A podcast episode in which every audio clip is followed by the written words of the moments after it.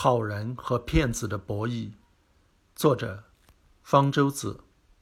一九五零年，美国数学家阿尔伯特·塔克在斯坦福大学给心理学家做报告时，讲了一个故事：警察在盗窃现场附近抓到了两名疑犯阿尔和鲍勃，把他们分开审讯，并分别向他们开了条件：如果两人都不招供。警方没有他们盗窃的证据，将以携带武器这一较轻的罪名各判处一年监禁。如果两人都招供并牵连对方，两人都将各判处十年监禁。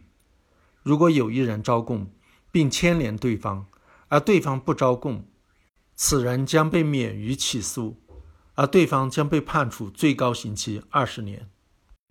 阿尔会想，鲍勃要么招供，要么不招。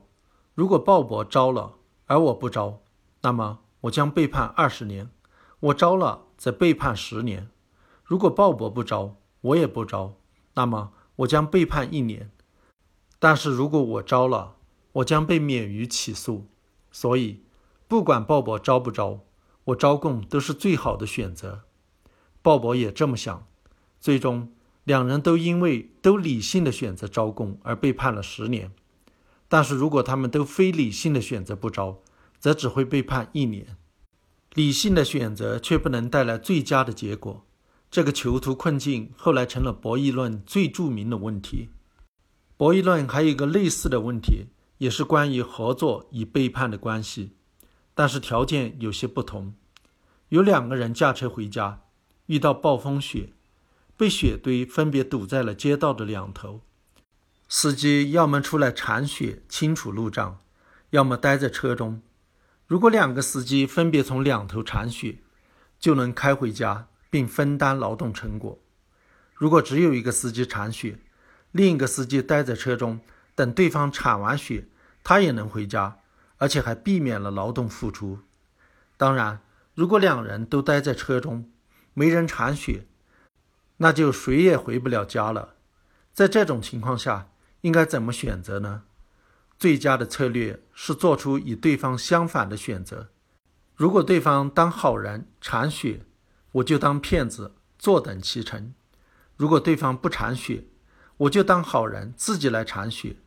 这样虽然被人占了便宜，总比坐以待毙的好。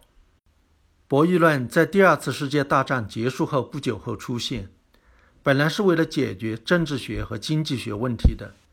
上个世纪七十年代，它开始被用来解决自达尔文以来就困扰着生物学家的一个生物进化难题：本质上是自私的生物个体为什么会进化出合作行为？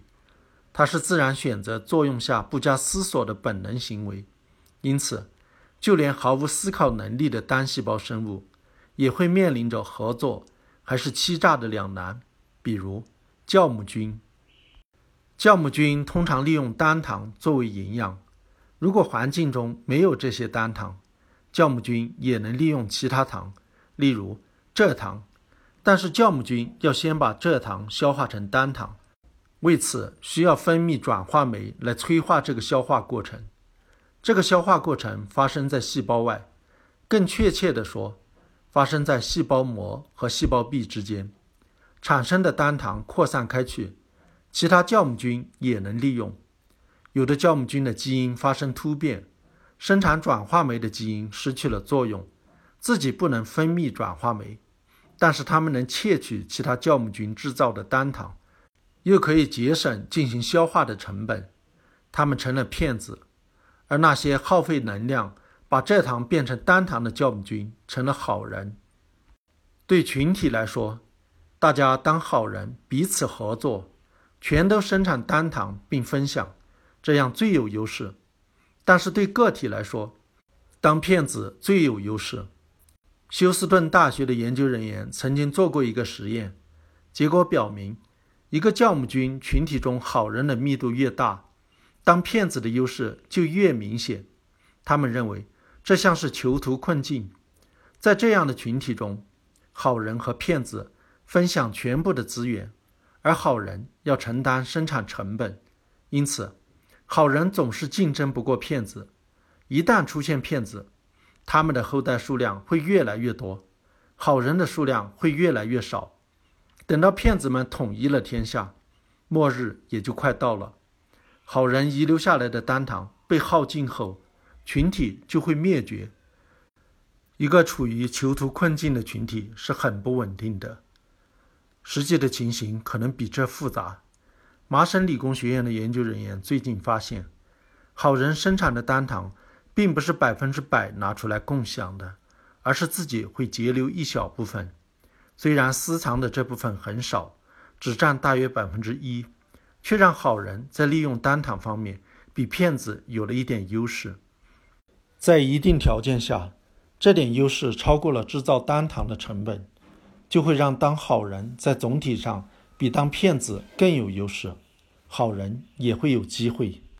实验的结果的确如此，在好人的数量比较少，单糖的量也比较少时。